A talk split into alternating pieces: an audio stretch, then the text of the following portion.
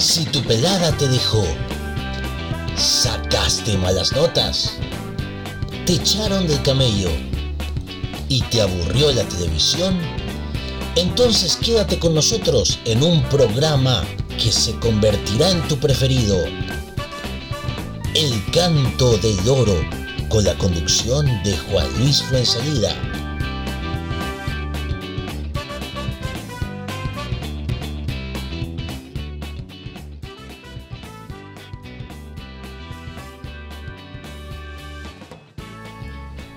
Hola, hola, hola, hola, hola, hola, hola, hola, hola, ¿cómo están? Bienvenidos al Canto del Oro. Buenos días, buenas tardes, buenas noches a la hora que tú estés escuchando. Este programa se graba este 6 de diciembre.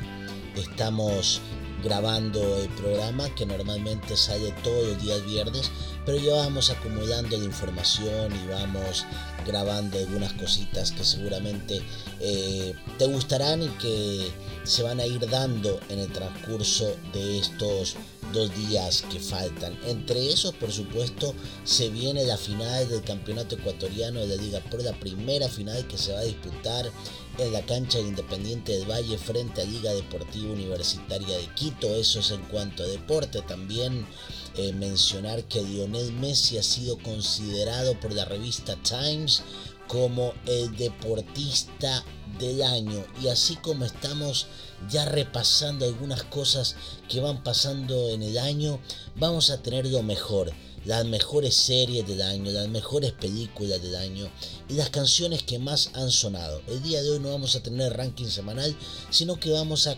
compartir un ranking de lo que más ha sonado este año. Y por supuesto también a las puertas de lo que va a ser el concierto de Roger Waters. La verdad es una verdadera locura. Para los rockeros más vetucos, más veteranos, los que vieron la época de rock psicodélico, que era el sello de Roger Waters y sus compañeros desde la década del 60 con Pink Floyd, y también de los más nuevos, los que se engancharon con el estilo progresivo, el show promete ser espectacular, calificado así por peruanos, costarricenses, chilenos, quienes en esta última semana disfrutaron de conciertos en sus respectivos países. Relatos que dan historias en español irrumpirán en el escenario como ha sucedido en sus presentaciones. En la época de esta canción me fue mal en mi matrimonio, así que estaba un poco inestable emocionalmente. Una noche cenando en la cantina de Abbey Road casi me pierdo. Era como mirar en la dirección equivocada. Yo estaba comiendo salchichas, huevos y frijoles con un tenedor sostenido por unas manos diminutas, en una mesa diminuta con una banda diminuta. Estoy teniendo un ataque de nervios. Sobre el escenario de Atahualpa sobrevalorará una oveja inflable, gigante, mientras suene Ship del álbum Animals de 1977, tema que critica la decadencia del mundo industrializado. La oveja luego se teñirá de rojo y por las pantallas aparecerán imágenes de la oveja boxeando con capa roja contra la sociedad. En promedio, Waters toca unas 24 canciones en cada presentación. Este sería el repertorio de la capital.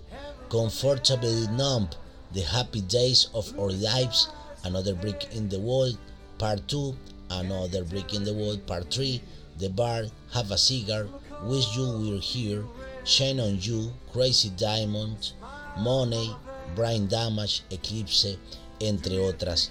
El show, a más de un potente repertorio musical, incluirá una pantalla impresionante, efectos láseres, un sistema de sonido envolvente y una producción de gran relevancia.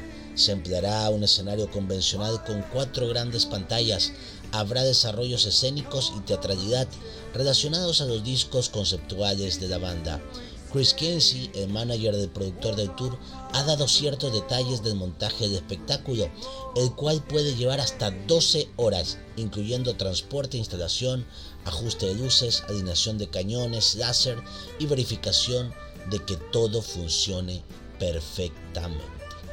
Así está la locura por Roger Waters, que ya falta muy poco para que los ecuatorianos lo puedan disfrutar en vivo y en directo en el Estadio Olímpico Atahualpa. Y bueno, para que la ansiedad no te coma, vamos con este clásico de Pink Floyd, Another Brick in the Wall, aquí en el canto canto del oro.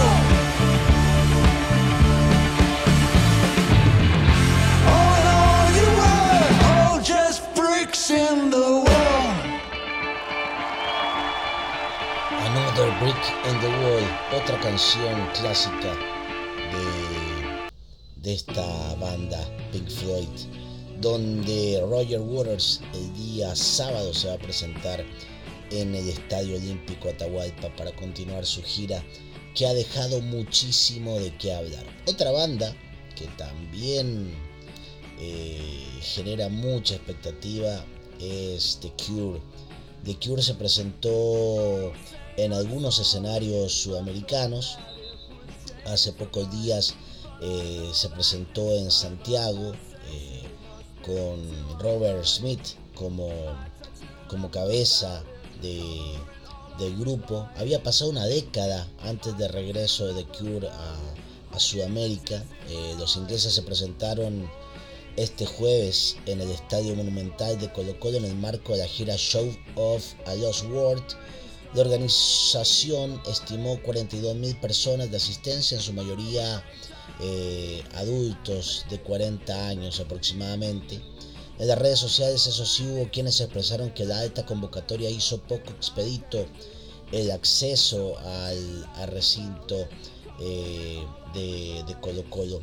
Eh, lamentablemente la lluvia dio paso a la oscuridad musical de The Cure. Tras un retraso de 10 minutos, el grupo salió escena ante el aplauso de impaciente respetable que demandaba la presencia con unos tímidos gritos Roberto, Roberto y Robert luciendo una camiseta negra con estampada la bandera de Chile se hizo presente.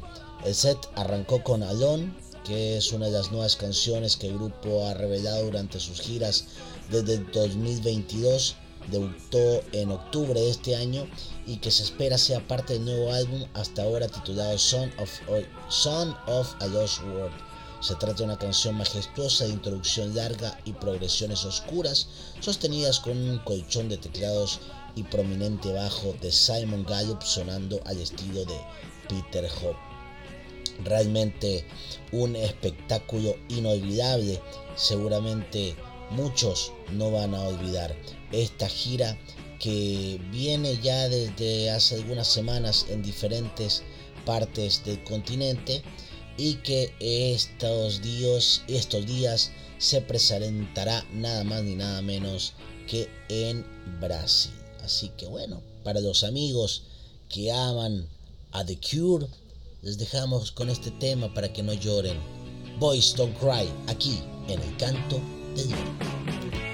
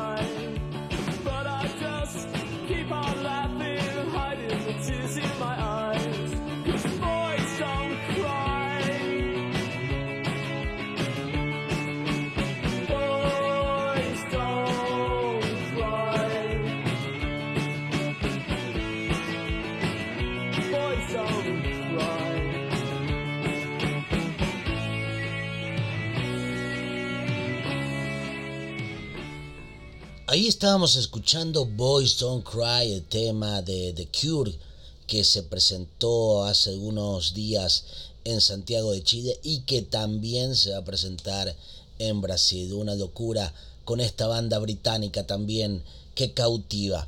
Y nos cruzamos todo el charco y nos venimos a Latinoamérica porque hay un cantante que a la gente le fascina. Me refiero nada más ni nada menos que a Juan Luis Guerra. Y les cuento que tiene una sorpresa que nos la va a contar en esta entrevista que hizo con la gente de la Billboard, en la cual hay una nueva faceta. Escuchen de qué se trata. Y una película que ya le estoy trabajando, ya estoy trabajando la música de una película que son unos muñequitos animados que ya salen el año que viene. Ay, que nos puede adelantar de sí, eso. Sí, salen, el Capitán Avispa son unos muñequitos que yo produje y estoy haciendo la música y estamos felices con ellos. La, voz principal del, del, capitán la hace mi querido Fonsi, Sargento Picadura que la hace Juanes, Chechi hace otra voz de Jimena. La Chechi. La Chechi, sí, Cecilia. la esposa de Juan. La esposa. Joy hace la voz de, de Honey Bee, que es la, la compañerita del capitán Joy Huerta. Joy Huertas, maravilloso. Fonsi y Joy cantan una canción hermosa, son las voces más hermosas que tú puedes escuchar. Memo hace la voz de, de Jack Poisson. Amelia Vega, mi querida sobrina, hace la voz de Bolivia. En fin. Qué emocionante. ¿Y quién dirigió el proyecto? Lo dirige mi hijo Jean Gabriel, Jonathan, el director también de animación, y la idea es mía y yo ¿Dónde vamos a ver esa película? En todos los cines, en todos los cines. Aquí la vamos a ver y la vamos a ver en toda Latinoamérica también. Así que grandes y chicos, a prepararse con esta película El Capitán Avispa, realmente dirigida por este crack, por Juan Luis Guerra, que vamos a escuchar una canción que interpreta con Fonseca, que dice, si tú me quieres, aquí en el si pudiera yo detener febrero y que el día 14 sea el mes entero, trataría de envolver esa luna en un papel y te la daría sin ningún miedo. Quiero hacer por ti lo que nadie puede y ser de tu mundo el superhéroe si pudiera yo volar hasta Marte y regresar, todo yo lo haría si tú me quieres. Cuando tú me besas no me hace falta nada. Cuando estoy contigo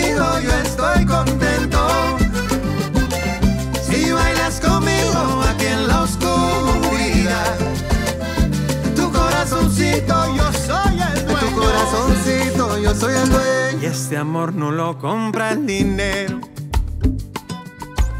Y esto no lo apagan ni los bomberos.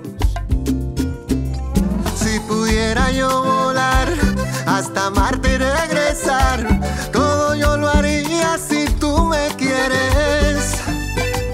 Cuando tú me besas no me hace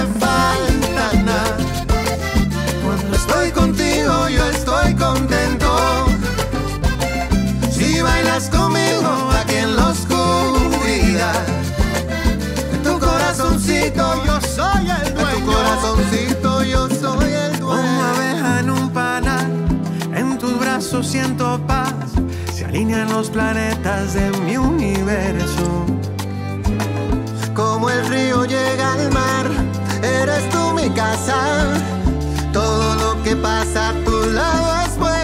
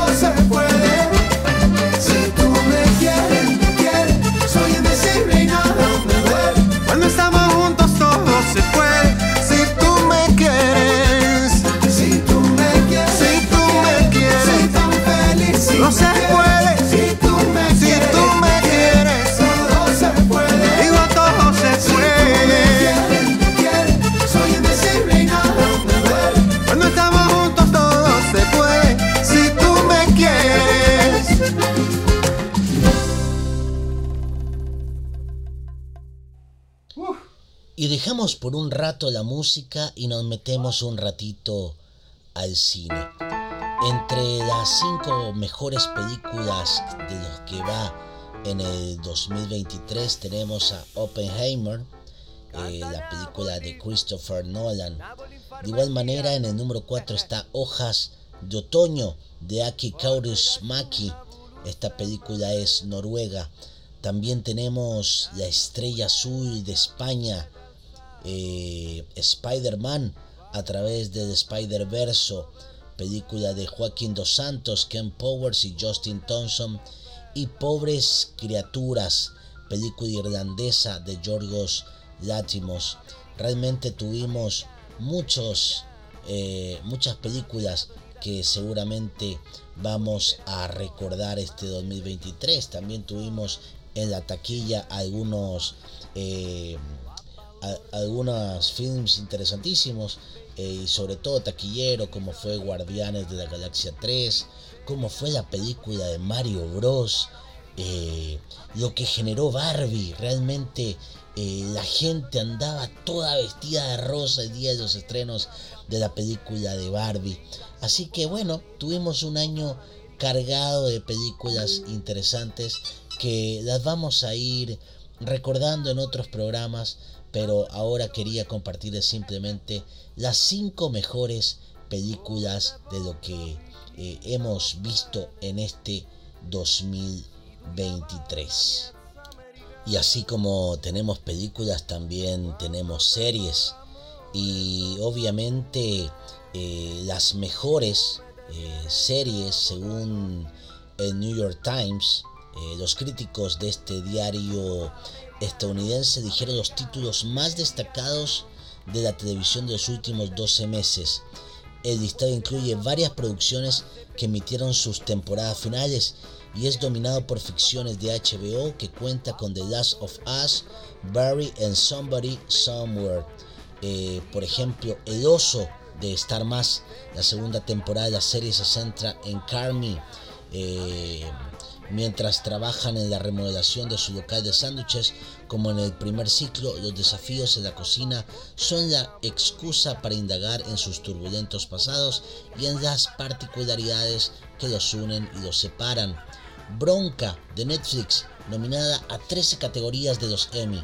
Esta serie de Netflix reunió a Steven Yeun y Ali Wong como una pareja dispareja que queda fuertemente conectada tras un día de furia en las calles de Los Ángeles. Él interpreta a un contratista fracasado y ella encarna a una empresaria descontenta. La maldición de Paramount Emma Stone, Natalie Fielder y Benny Safdie lideran esta sátira que debutó en noviembre en el streaming con el respaldo de Showtime y A24. Los dos primeros interpretan una pareja de recién casados acechada supuestamente por una maldición, mientras coprotagonizan un nuevo programa de mejoras para el hogar. Soy Virgo de Prime Video. Coti es, una joven, es un joven negro que se cría junto a sus tíos en Oakland, California. Se refugia en su casa hasta que un día abandona el hogar y el mundo conoce su secreto. Mide 4 metros de alto. A lo largo de 7 capítulos de media hora, el cineasta Bob Riley, Sorry to Bother You, maneja la premisa con fluidez y aplica el filo político que lo caracteriza. The Last of Us de HBO Max, esperada con enorme ansiedad por los fanáticos del videojuego, la serie apocalíptica encabezada por Pedro Pascal y Bella Ramsey estuvo a la altura de las expectativas. Su primera temporada pronto comenzará rodaje de la segunda.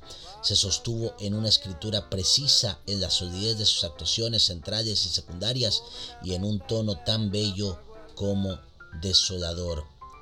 Death Rangers de Prime Video, conocida en español como Juntas hasta la muerte, miniserie de un roble rol a Rachel Weisz como Beverly y Elliot Mantle, dos ginecólogas gemelas que viven y trabajan juntas y son protagonistas de un trailer con alto voltaje. Para muchos, sus seis capítulos mejoraron lo que David Cronenberg y Jeremy Irons hicieron en 1988 con la película del mismo nombre. Succession de HBO, La familia Roy se despidió con una última temporada impecable, plagada de momentos memorables y un final casi imposible de predecir. Reservation Dogs de Star Más, un grupo de adolescentes de una reserva nativa en Oklahoma es el centro de esta serie que concluyó en septiembre con la emisión de su tercer ciclo. En un comienzo muchos llegaron atraídos a ellas porque Taika Waititi es uno de los creadores, pero pronto se erigió como uno de los grandes tesoros del streaming gracias a su camada de jóvenes estrellas y la frescura de su mirada. Somebody Somewhere, esta comedia dramática no es la serie más vista del año de HBO, pero sí es una de las que tiene el corazón más grande, algo que se profundizó en su segunda temporada. Su segunda temporada sentó la complicidad entre Sam y Joel, dos amigos que se conocieron cuando ella regresó a su hogar en Manhattan, Kansas. La Billboard hizo una lista de las 50 mejores canciones pop latinas de la década de 2000. Se seleccionó a partir del aporte colectivo de un equipo editorial latino. Si bien la lista pretende ser una recopilación de grabaciones pop, incluye canciones de otros géneros, tropical, regional, mexicana, reggaetón, que fueron tan impactantes que entraron en el ámbito de la cultura pop independientemente del género. Vamos a revisar las primeras cinco canciones de este ranking. ¿Quién diría que una banda de chicos podría ser tan conmovedora? La llamada telefónica nocturna de la hora desapareció Son by Four a un examante literalmente nos hace llorar cuando el vocalista Ángel López suplica, tengo que verte, siento que me estoy muriendo. A puro dolor pasó 22 semanas no consecutivas en el número uno de Hot Latin Song en 2000, el sencillo latino más grande de ese año, escrita por el maestro compositor Omar Alfano y producida por Alejandro Jaén. También se benefició de una versión en inglés, Purest of Pain, y más aún de su versión balada que mostró la voz de López con un patetismo penetrante. Perdona si te estoy llamando en este momento, la número 5 en el ranking de la Billboard.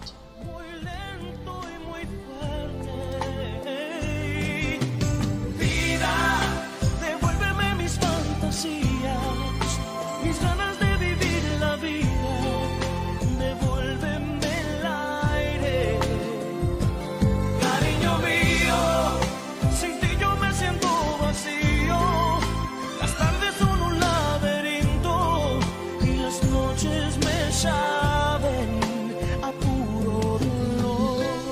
nos vamos al número 4 y seguimos románticos. No es una tarea fácil elegir solo una canción de Juan Gabriel para esta lista, pero es seguro decir que Abrázame muy fuerte conmovió a las masas con una letra desgarradora y apasionada que se centra en abrazar a nuestros seres queridos como testimonio de la extraordinaria capacidad de Juan Gabriel para crear letras profundamente emotivas que son a la vez personales, identificables. El número 4, Abrázame muy fuerte. Ah, muchachos no se componen.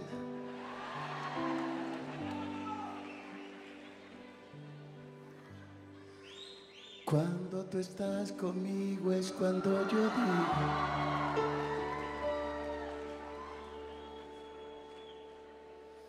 Que valió la pena todo, todo lo que yo he sufrido. No sé si es un sueño aún. Pero cuando estoy contigo es cuando digo yo que este amor que siento es porque tú lo has merecido. Con decirte amor que otra vez he amanecido llorando felicidad. A tu lado yo siento que estoy viviendo. Nada, nada es como ayer.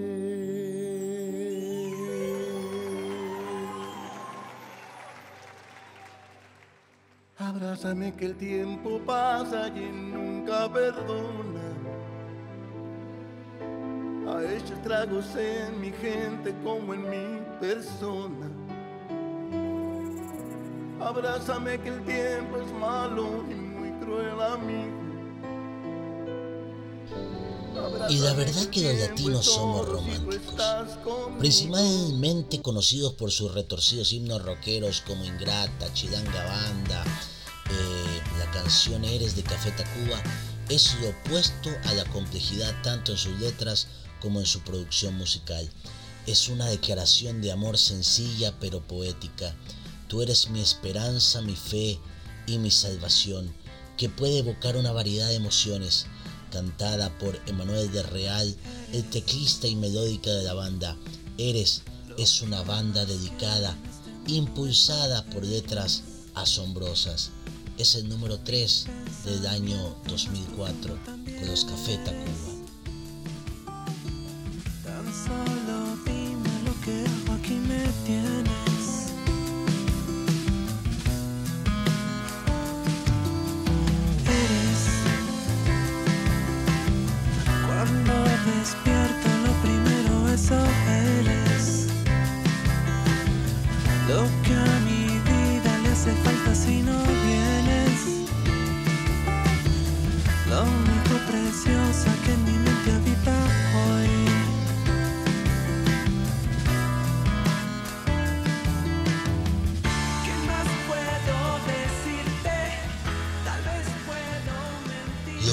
Quiero en este mundo, eso eres, nos cantaba los Café Tacuba que estaban en el número 3. Nos vamos al número 2, antes de Despacito estaba esta canción, Bailando, el éxito de 2013 de Enrique Iglesias con el cantautor cubano December Bueno y el dúo cubano Gente de Zona. La canción pasó 41 semanas en el número 1 de la lista Hot Latin Song, un récord en ese momento.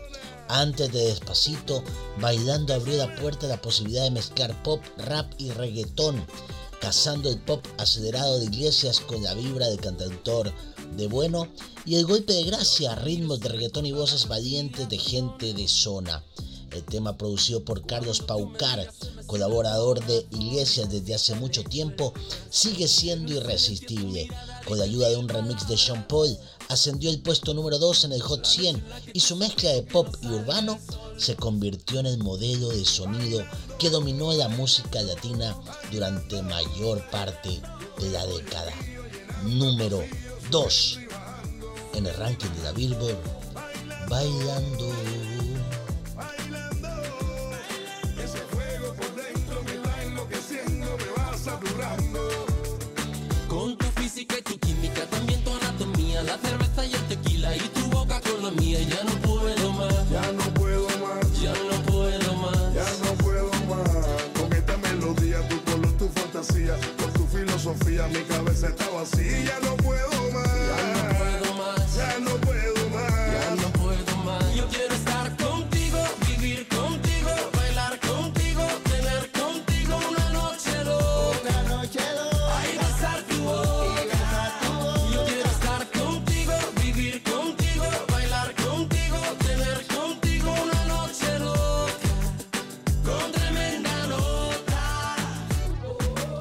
Quiero bailar contigo, andar contigo, andar contigo, todo contigo nos cantaba Enrique Iglesias con esa canción que decía bailando. Pero si hay un antes y un después de la música latina desde el año 2000, ese sería Despacito el éxito de 2017, escrito por Luis Fonsi, Erika Ender y Daddy Yankee, originalmente grabado por Fonsi y Yankee, luego remezclado con Justin Bieber, no solo rompió todos los récords, sino que cambió inequívocamente la forma en que se percibía la música latina y eventualmente se consumía globalmente en el streaming. Era lanzada el 13 de enero de 2017 explotó casi instantáneamente, alcanzando el número uno en Hot Latin Song solo tres semanas después de su lanzamiento, donde se mantuvo durante un récord de 56 semanas cuando Bieber saltó a remix, añadiendo un toque de inglés y un toque de Bieber a la mezcla. Se elevó a la cima del Hot 100 en un mes donde permaneció durante 16 semanas asombrosas, empatando Mariah Carey y Boys to Men One Sweet Day por el récord de todos los tiempos de más semanas en el número 1. Despacito sigue siendo una fuerza de naturaleza, rompiendo récords de visualización en YouTube. Actualmente es el video musical más visto de todos los tiempos. No es solo que ninguna otra canción latina de historia haya tenido ese nivel de éxito, también fue todo lo que vino a su paso. Despacito abrió los ojos de la industria a las vastas posibilidades de la música en español o de la música bilingüe con la canción adecuada. Dejó en claro que en la era del streaming el idioma ya no era una barrera para los oyentes ávidos de nuevas canciones. Todo eso, sin embargo, comenzó con la canción en sí, que Fonsi concibió originalmente como una canción pop sensual y romántica con Ender, su amigo y compañero habitual de escritura.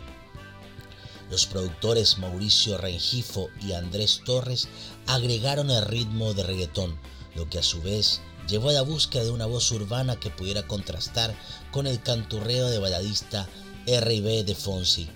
Nació la mezcla perfecta de urbano y pop, y luego por supuesto remix con Justin Bieber y su mezcla de culturas. Ahora despacito suena normal, dijo Fonsi el año pasado sobre la mezcla de sonidos que lo componen, pero si me preguntas hace cuatro años, cuando mezclaba esta cumbia con una guitarra y con un cuatro puertorriqueño, cuando mezclamos a un artista pop con el rey de reggaetón, cuando Justin Bieber hizo un remix, ahora todo suena normal, pero en aquel entonces no lo era. Cuando miro hacia atrás, lo que realmente me impacta es el hecho de que abrió una puerta enorme para que el mundo no latino vibre con la música latina. Y así despacito es la número uno, número uno, número uno, número uno, número uno, número uno, número uno, número uno, número uno en la lista de las mejores 50 canciones pop latinas de la década de 2000 hasta la actualidad. Que bailar contigo hoy. Vi que tu mirada ya estaba llamándome. Muéstrame el camino que yo voy. Oh, tú, tú eres el imán y yo soy el metal. Me voy acercando y voy armando el plan. Solo con pensarlo se acelera el pulso. Oh yeah, ya, ya me está gustando más de lo normal. Todos mis sentidos van pidiendo más. Esto hay que tomarlo sin ningún apuro. Despacito, quiero respirar tu cuello despacito. Deja que te diga cosas al oído. Para que te acuerdes si no estás conmigo. Despacito,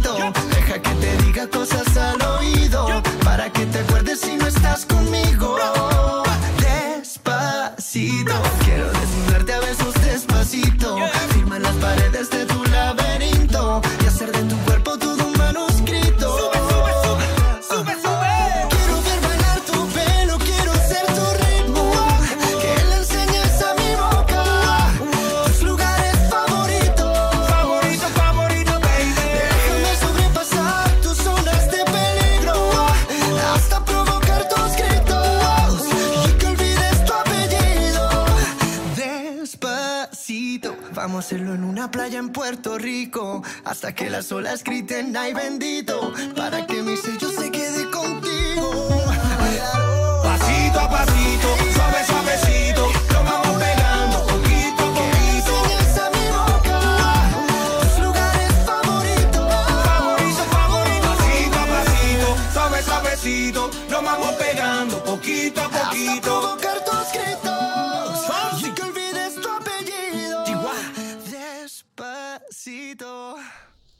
Y si esta canción se ha convertido en una de las mejores de los últimos años, eh, lo que ha hecho Lionel Messi eh, realmente es fantástico.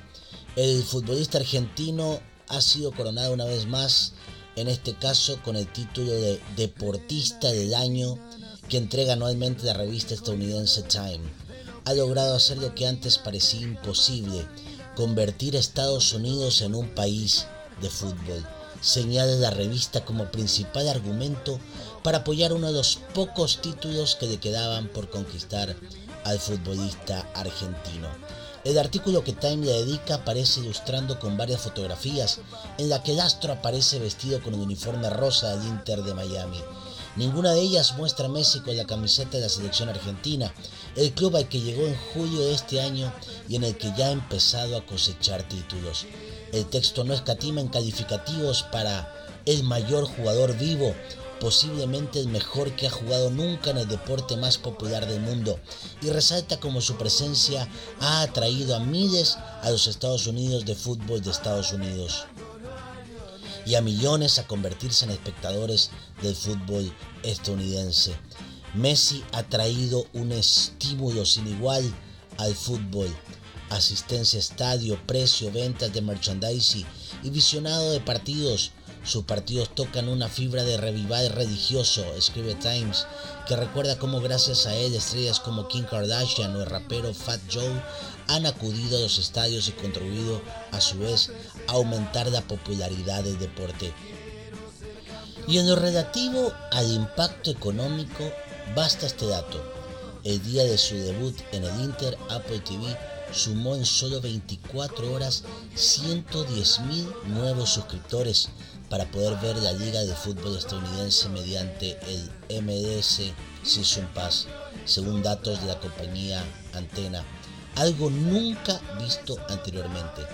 La asistencia al estadio del Inter de Miami ha crecido en un 40% desde la llegada de Messi y ahora la media de espectadores es de 30.000 por partido, aunque ha llegado a sumar hasta 61.124 en un encuentro el pasado octubre. La popularidad de Messi está impactando a otros clubes del mismo deporte. Ahora entramos en negociaciones con gente con la que no habría sido ni remotamente posible hace cinco años, dice Times, el presidente del club de Dallas, Down Hunt. Increíble lo que sucede con Lionel Messi hasta la actualidad. Nos cruzamos un avioncito de Estados Unidos y nos venimos acá a Ecuador. Ya arranca la primera gran final Liga de Quito Independiente. Cerraron la temporada regular de la Liga Pro con panoramas opuestos. El equipo de Luis Ubedía hizo una etapa casi perfecta en la que solo perdió un partido y recibió cuatro goles. Lo contrario ocurrió con el equipo de Martín Anselmi, que sumó seis derrotas y quedó muy lejos de los primeros lugares. Liga de Quito llega enchufado con un gran rendimiento en los últimos meses, con el título de la Copa Sudamericana incluido. Incluso superó Independiente la tabla acumulada, algo que los Rayados tenían desde la cuarta fecha de la primera etapa y que les duró hasta la doceava de la segunda. Subedí y su equipo encadenaron una seguidilla de 12 partidos sin perder, con los de la Sudamericana incluidos. La última vez que perdió fue el 17 de septiembre por 1 a 0 ante Barcelona. También sumaron 7 partidos sin que desmarquen goles tras esa derrota en Guayaquil, por lo que la valía defensiva fue vital para ser protagonista y llegar a la definición del campeonato. Mientras que del lado independiente, tras su brillante primer semestre, cayeron casi en picada en la segunda parte del año. En febrero ganaron la Recopa Sudamericana ante Flamengo, después se clasificaron a los octavos de final de la Libertadores y ganaron la etapa por encima de Barcelona y Liga. En esos meses el equipo tuvo un gran rendimiento, pero tras la para antes del inicio de la etapa no pudieron retomar el mismo ritmo. El equipo de Anselmi se quedó sin Libertadores tras perder ante Deportivo Pereira y se centró en la Liga Pro con intención de ser campeón de forma directa.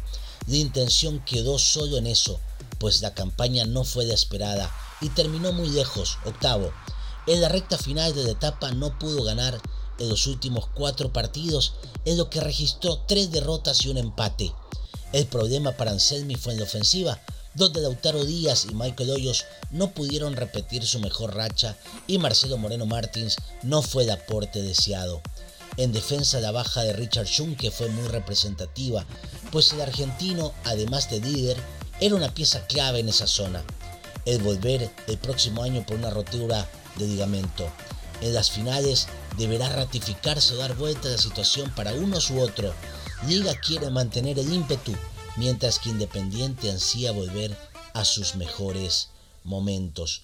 Un choque de dos históricos, por ejemplo, entre Paolo Guerrero y Marcelo Moreno Martins, líder indiscutido de la selección boliviana y la selección peruana.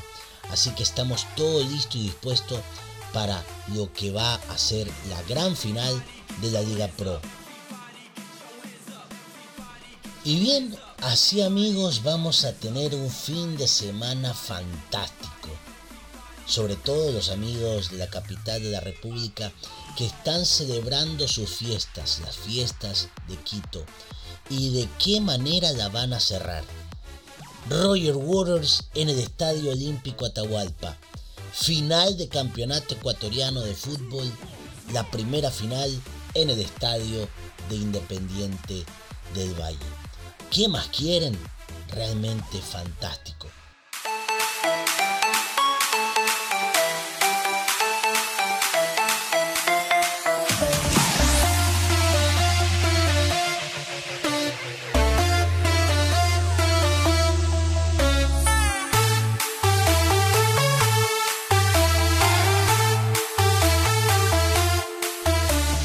Bailando por la loma grande, la guaragua, el chullita quiteño que suena, que baila, que canta. Yo soy el chullita quiteño.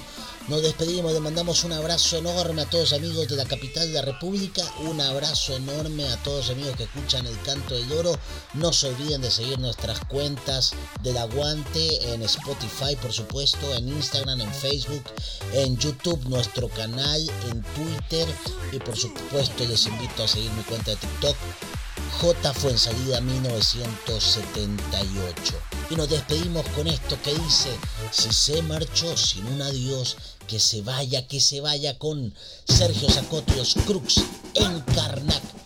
Nos vemos, esto ha sido el canto, canto, canto, canto, canto, canto, canto, canto, canto, canto, canto, el loro. sin un adiós, que se vaya, que se vaya.